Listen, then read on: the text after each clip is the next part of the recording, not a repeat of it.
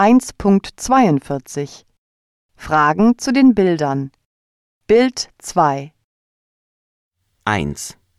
Was macht der Mann in der Mitte des Bildes? Er spricht mit den Repräsentanten am Siemensstand.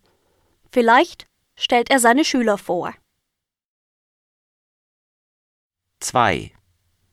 Was sagt der Lehrer den Schülern? Er erklärt vielleicht, dass er selber bei Siemens gearbeitet hat. Oder dass Siemens gute Programme für Schüler hat. 3. Was machen die Leute am Siemens-Stand? Sie sprechen mit den Schülern und erklären, welche Chancen sie ihnen bieten können. 4. Was machen die Schüler?